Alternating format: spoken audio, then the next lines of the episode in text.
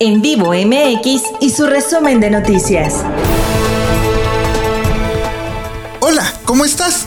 Soy Guillermo Castillo y te traigo las 5 para este martes. En vivo MX. Es prácticamente un hecho que a partir de octubre hay rectora por primera vez en la historia de la UAP.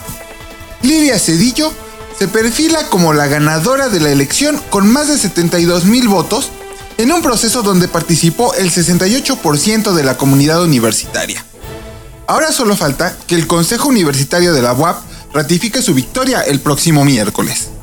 En vivo MX. Y muchísimo ojo, porque hoy arranca una nueva jornada de vacunación que incluye a los centennials de 18 años para arriba.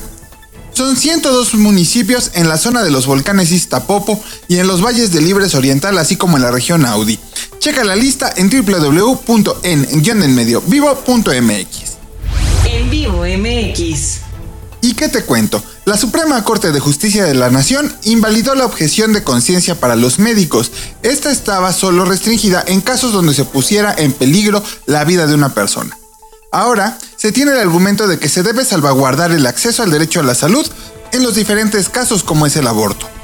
La discusión del tema no está terminada, porque aún falta saber qué alcances va a tener esta determinación. En vivo MX. Y de verdad que no ha sido una buena época para las estrellas y para la farándula. Ahora es Gloria Trevi y su esposo quienes están en el ojo del huracán. Esto porque la Unidad de Inteligencia Financiera de la Secretaría de Hacienda los investiga por una evasión fiscal de 400 millones de pesos, hecho a través de las empresas que ambos poseen en Texas, en Estados Unidos, y que habrían sido utilizadas para evadir el pago de impuestos en el territorio mexicano. En vivo MX. Y por último, te cuento que la Fiscalía General de Justicia de la Ciudad de México anunció la detención de Fidel Curi. Él es un empresario ex dueño de los tiburones rojos del Veracruz.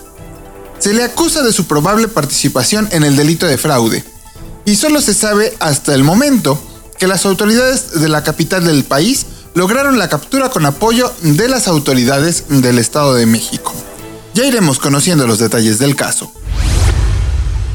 Con esto llegamos al final de nuestro resumen de noticias. Te invito a suscribirte a este podcast para que no te pierdas ninguno de nuestros episodios. Recuerda, yo soy Guillermo Castillo y puedes encontrar mucha más información en nuestras redes sociales. Búscanos como en vivo MX y visita nuestro portal www.en-mediovivo.mx. Hasta la próxima.